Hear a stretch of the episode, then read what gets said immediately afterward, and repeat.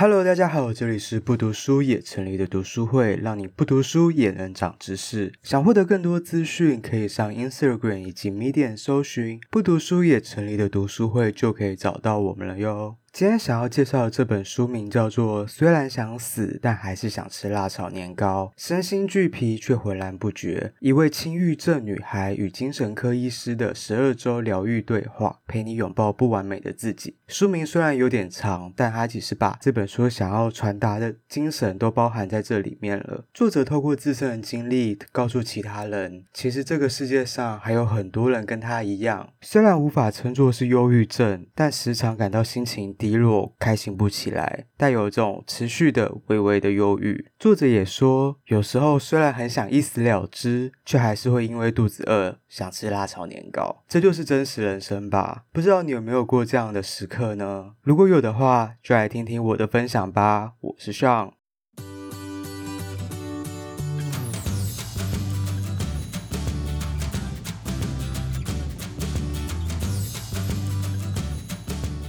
我今天要介绍的书是，虽然想死，但还是想吃辣炒年糕，身心俱疲却浑然不觉。一位轻郁症女孩与精神科医师的十二周疗愈对话，陪你拥抱不完美的自己。这是书名吗？这是书名。到底有几个字？对，我等下要挑战一口气念完不换气。因为名字太长了，所以就简称“虽死但吃”。就虽然想死，但 但是想吃。对我自己的缩写。你最近看本次蛋大，本次蛋大，本来，但是真的很大。对，反正就是它简称“虽死但吃”。好，这是我自己的简称。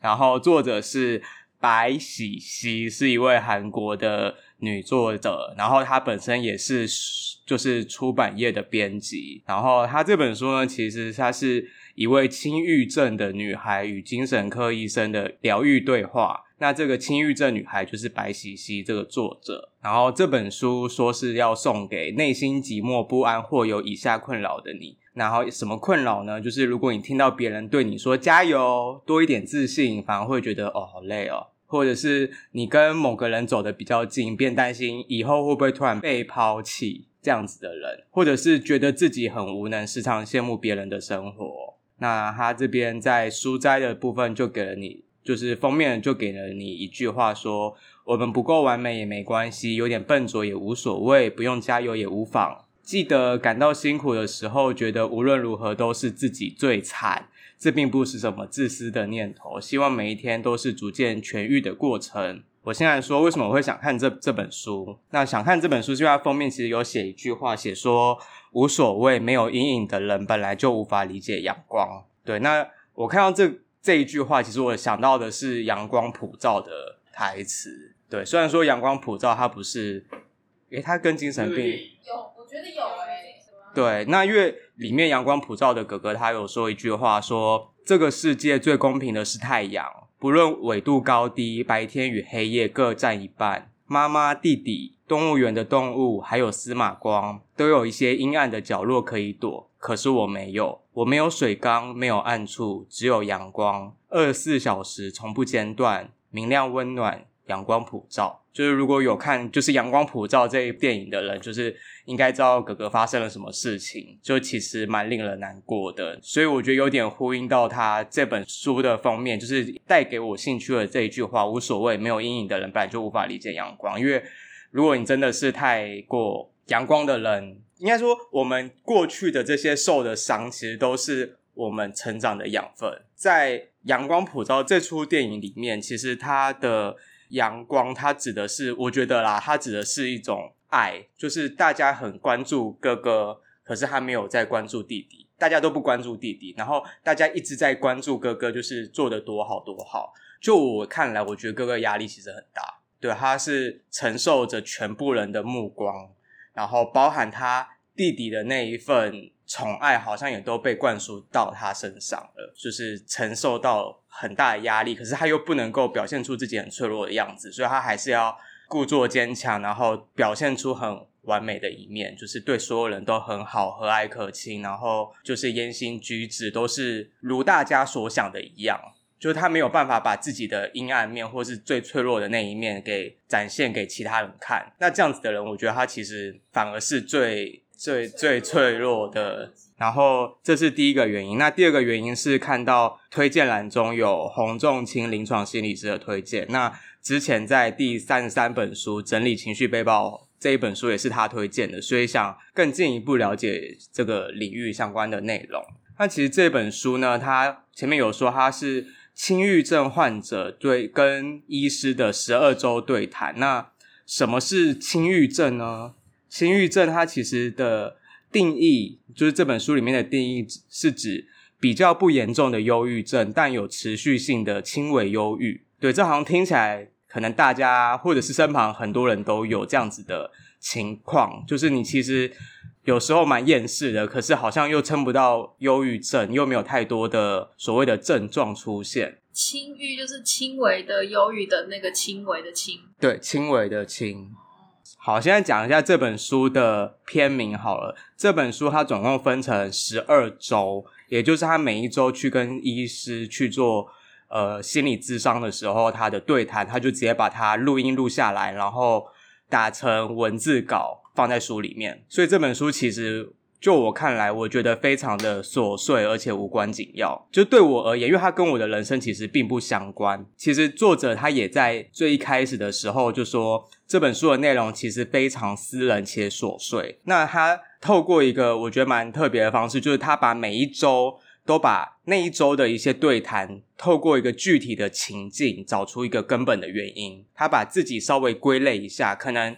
不是很大，也不是很小的一些，可能每个人都会经历过的情况，他把它稍微整理一下，然后他希望他自己是往一个健康的方向迈进，而不是像一些可能比较正面能量的书，或者是一些告诉你要怎么做会更好那种。激励的心灵鸡汤的文章，就让你开导负面情绪。现在这本书它也出了第二部，然后它是接续前面十二周，它又有第后面十四周跟医生的对谈。前面有说到非常私人且琐碎嘛，那这个私人琐碎，它其实是包含他呃可能在工作上认识新朋友，或是跟姐姐的聊天内容，或者是他喝醉酒发生的行为，甚至是。家庭关系跟妈妈的对话，他都把它一五一十的放在这本书里面，所以我觉得其实也蛮赤裸的。在一些太私人且琐碎的地方，我就先跳过。那我想要把重点放在具体情境的部分。那这边想分享第一个具体情境，它称为。刺猬困境，他只说想要在人际关系中获得亲密感，却又同时想要保持距离的矛盾心理。对，我不知道大家有没有过这样子的情感，不管是对情侣或是对朋友，有时候会觉得你好像突然对我太好了，然后我反而没有办法承受，受宠若惊，有点受宠若惊，就是或者是不知道该怎么去面对。朋友的示好，或者是你可能认为某个人可能爱你比你爱他来的更多，然后你无法招架，你就一直往后退。但刺猬的这个处境也有可能是你们想要找别人取暖，但是你是个防备心很强的人，所以你会不经意的你会伤害到别人，或者是人家也会伤害到。嗯，那其实在这本书里面，医生有对这样的情境有一个回复，他说。这样的人其实外表看似自尊心很强，其实相对来说他其实自尊感是低的。那正因为这些人缺乏自信，所以希望自己可以受人敬仰。反之，如果你对自己的满意度很高，你就不会容易受别人的言语影响。就是你不会因为他对你表现的是过度积极，或者是，就其实过度积极也是你个人的认为。你刚刚讲那一段，我觉得让我想起我小时候写过写过无名小，然后我写过一句话是。笑得最大声的人最快乐。好，这个是我我小时候我们老师讲的故事。哦，真的哦。对啊。一模一样也叫刺猬困境吗？他就说人际关系或者朋友跟朋友之间，比如说就像小两只小刺猬一样。哦，他是德国哲学家叔本华提出的。呃，这样的情感就是应该是每个人都有，只是程度上的差异。因为我们虽然人跟人之间需要维系关系，可是还是。需要个人空间，这就是为什么会有这样的困境存在。对，那谢谢依薇的补充，是由德国哲学家叔本华。德国哲学家叔本华，如果有兴趣的话，可以去找叔本华聊聊。好，那讲一下为什么这本书会是辣炒年糕呢？那因为当然，因为这个作者是韩国人，对，所以会是辣炒年糕。那它里面在在自序，台湾人的话就是欧阿米刷了吗？我想吃卤肉饭。臭豆腐，臭豆腐，业务不易了。好，大家想吃什么自己去吃哈。我想吃卤肉饭，想吃咸酥鸡也可以啊。好，它里面在自序的地方有写一段话，写说，承受着难以忍受的郁闷，却还是会因为朋友们的笑话而放声大笑，接着感到空虚，然后看着肚子饿而跑去吃辣炒年糕的自己，觉得十分可笑。我一直深受不怎么忧郁却也不怎么幸福的无力感所折磨。我很需要有人可以对我的心境感同身受。好，那他因为以上这段话，所以他决这个作者决定要写这本书。他觉得，与其去找其他人跟他感同身受的人，他不如自己成为这样子的人。他希望他自己可以成为那个标杆，成为那个人。他希望他可以奋力高举，并且摇晃自己的手，告诉大家说：“诶，我在这里，就是有相同状况的人看到这本书，希望你可以感同身受。你不是，你并不孤单。其实。”很多人跟你一样，可能对感受到郁闷，然后对生活感到很无力，然后希望他可以用这本书安慰到一些跟他情况的类似的人，因为看到他的案例而感到安心，觉得说可能忧郁了一整天，也会因为一件小事而会心一笑。虽然很想一死了之，却还是因为肚子饿而想吃卤肉饭。这就是真实的人生。所以这是这本书为什么叫做辣炒年糕。嗯，还是很想吃什么？我就想吃卤肉饭。你真的会吗？就是在情绪很低落的时候，然后就是虽然现在觉得很低落，可是我还是很想吃然后就冲去吃。哎，我会，我会，我会，我会，尤其是。咸酥鸡的鸡蛋豆腐，炸鸡蛋豆腐，然后要加蒜头。那这样如果是你的，你出这本书的话，名字会更长哎。对，如果是我出这本书的话，就是虽然想死，但还是想吃咸酥鸡摊的鸡蛋豆腐，鸡蛋豆腐加蒜头。对，简称，简称还是简称是一样的。哦，是哦。虽虽死但吃，反正吃什么就是自己自己填。可是我蛮可以。可以感同身受，就好像要要幸福，可是又好像有一点高兴不起来，对，高兴不起来的感觉。嗯，就是。可是我觉得情绪会很影响食欲，哎，至少对我来说蛮明显。那你是情绪低的时候会比较食欲，比较没食？情绪低的时候，我是情绪极低的时候，我就完全不想吃；可是情绪低，我就想吃。哦，有一个范围，小低会什么？他是轻郁症，会想要透过吃然后发泄。对对，可是这个叫 stress eat 吗？嗯，我觉得有一点感觉。但是食物可以叫康复素，可以，可以带给你疗愈。而且我就喜欢坐在面摊前面，然后看到朋友。没有没有，我下班之后有时候会去那个广州街、华西街、广州街那边，然后那边晚上就是一两两三点的时候，其实我觉得那个街道其实是蛮热闹的。所以有一些那个性工作者在那边，我就看看他们这样子，感觉是有活力的。然后很多人会在那边做吃面，然后那个面摊生意蛮好。然后我就在那边看个 YouTube，然后我就这样发个呆，觉得蛮爽，蛮疗愈，蛮疗愈。就是也不需要跟其他人有任何关联，你就做着你自己的事情，这样子。吃着我的东西。然后如果真的是心情不好，就也不会吃。对啊，就是在最糟糕的时候，其实可能我也是不会想吃任何东西。可是，在有一些感到压力的时候，其实会有一些自己想吃的东西，那个味道会开始一直勾引着你，所以会因为情绪高低，菜单不同咯。嗯，要看当下的 feel。对，或者是你知道当下有什么东西可以取得。对对，看当下有什么没有，然后这本书接下来有讨有讨论到另外一个议题是。边缘型人格障碍跟表演型人格障碍，什么是边缘型人格障碍呢？就是无论走到哪都希望自己是全场焦点。那会透过两种方式，这是边缘，不确定是不是因为有翻译的关系啊，反正就是他这边称为边缘。那边缘的意思，它有两种方式，第一种是你会为了想要凸显你自身的魅力而裸露，或者是非常勤练肌肉，对，你想要展现你的好身材，是因为觉得自己很边缘，相对而言就希望成为焦点嘛？因为自己觉得自己没有被注视，所以才会想要去做这。嗯，我觉得他的第二点其实就在说，认为如果自己无法成为全场焦点，就会被讨厌，所以自责。然后是这个自责带给你能量，去成为那个全场的焦点。不论是可能有些人会透过搞笑，或者是讲一些自以为幽默的话，对，然后去成为众人去对取得大家的注视，这种都被归类在边缘型人格障碍。它里面其实有讲到另外一个点，叫做表演型人格障碍，就是他会透过很。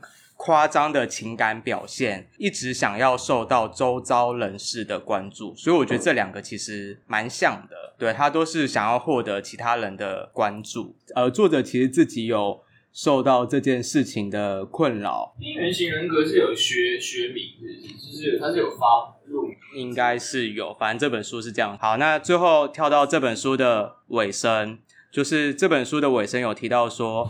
就是这本书没有要提供任何问题解答，而是以期许收场。这个期许是什么呢？这本书希望以期许收场，说希望自己可以爱人，也可以被爱，想找到不再让自己受伤的方法，想过着喜欢多过于讨厌的人生，想累积失败的教训，把目光转往更好的方向。想将情感的波澜视为人生的节奏，享受其中。好，最后一句话是想成为即使不是最后一句话，想成为即使行走在一片漆黑的道路上，仍能长时间驻足在偶遇的一束光前的那种人。这是他的期许。那我觉得这不只是对他自己的期许，也是对其他呃有相同。情况的人的期许，对，希望大家可以一同往好的方向发展。就我想说，我自己看完这本书的感觉，因为其实我一开始想想获得的内容其实不太一样。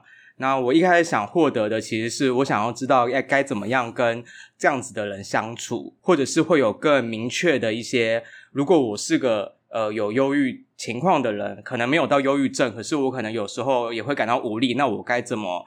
去拯救自己，可是我看完之后发现，我觉得我就是我在想要怎么分享这本书的时候，发现我自己其实进入一个误区。我觉得我自己太先入为主的认为我们是不一样的，有这种忧郁情况的人跟一般人是不一样，所以才会想要了解到底有什么差异，是我们需要去做不一样的处置、不一样的调整。那其实自己在检讨啦，我觉得我没有设身处地的站在轻郁症的那个人的立场。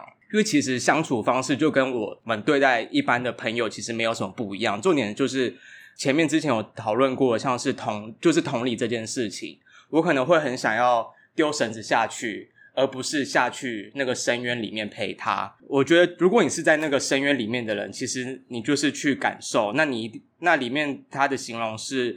呃，你一定要摸着墙绕一圈，你才会知道那是一口井，你才会知道你在那个井里面。然后经历过多次的失败，减少重蹈覆辙的问题，那过去累积的失败也会成为稳固内心的基石。就是过去的失败其实是会让你逐渐的，你可能每一次都好一点点，好一点点。那或许有一天，你可能就离那个井口就更近一点。对，这个是。我自己看这本书的心得，接下来就是讨论的部分。那讨论的部分就是这本书就是虽虽死想吃嘛。那其实我觉得我最近也看了蛮多跟精神疾病相关的影视作品，就一个就是虽病但美。好，它的 完整名称是太多简称了啦。它虽然是精神病，但没关系。对，这是你取的吗？对。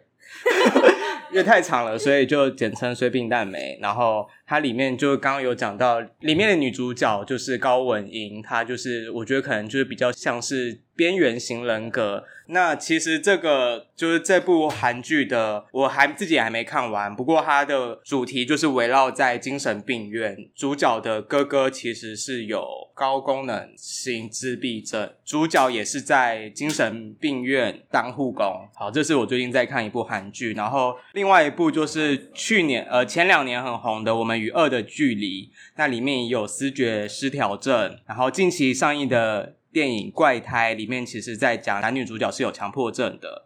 然后还有一部蛮推荐的美剧叫做《异类》（Atypical），它也是在讲自闭症。那其实就发现最近很蛮多这样子的类型，精跟精神疾病相关的作品，也发觉其实身边也不少朋友就是因为各种的缘故，可能因为失眠啊，或者是失恋啊，或者是各种原因，或者压力太大去看身心科，对吧？最后就是希望大家就是。多多关心身旁的朋友跟自己的心理状况，然后如果有病逝感的话，就是不要害怕就医跟吃药。拥有健全的精神，你的身体自然就会比较健康。然后如果真的是有在去身心科就诊的朋友，里面这本书里面有提到说一个。它里面很巨细靡的说，他在可能在用药的时候有些副作用，那就是提醒有去看身心科或是其他需要长期处方箋的人，服用新药的时候多观察自己的身体状况，然后记录下来。回诊的时候要记得跟医生讨论。那这边是以上是我的分享。我有疑问，就是他刚才你不是说这本书就是。作者就说他没有要提出任何解方啊，对，没有，我只是疑问，就是可能你刚才的心得是，就是你你有连接到你上次分享那本书吗？就说什么我们就是可能就是身旁的朋友，就是不要只是丢绳子下去，而是要下去陪他。可是那作者他如果说他其实没有提出解决，那不就是等于也只是丢绳子下去？这可能要回到说这本书他为什么会写这本书？因为他希望他其实他已经在做一件事情，就是他已经。去试着去提醒一些他不认识的人说：“哎、欸，其实你身边也有类似的人哦。”那这个可能也是。里面去描绘那个井里面的样子。对，他已经他在他其实是对他在井里面，在深渊里面告诉你说：“我看到的东西是这样子。如果你看到的东西跟我一样，你不要害怕，我跟你一样。”对他，他是在底下的人。对，他是说，不是只有你一个人感到忧郁跟无力，其实还有很多人跟你一样，是有一些轻微，可是又不算是忧郁症，但是持续的忧郁症状。那大家记得多注重一下自己的心理状况，这很重要。看完会疗愈？我看完哦，嗯，没有。对，你看完有什么想法？我看完就觉得这本书蛮琐碎的。因为里面真的讲很多很个人作者本身发生的事情，对，那我会有时候会会觉得说这跟我无关啊，然后就翻很快，对，没有一样的共鸣，然后没有办法那么感同身受。那或许再看后面的第，因为他这本书虽死但吃，他出了第二本，或许。看完之后，可能有一些不同的想法。我问一个很无聊的问题：你是因为马克才去看，虽然是精神病，但没关系，还是你真的因为这本书去看？好，我是 第一个是因为他有在 Netflix 上可以看得到，对。然后第二个是因为马克有看，然后为了追随教主的 步伐，你有虔诚，对啊，对。好，我分享完了。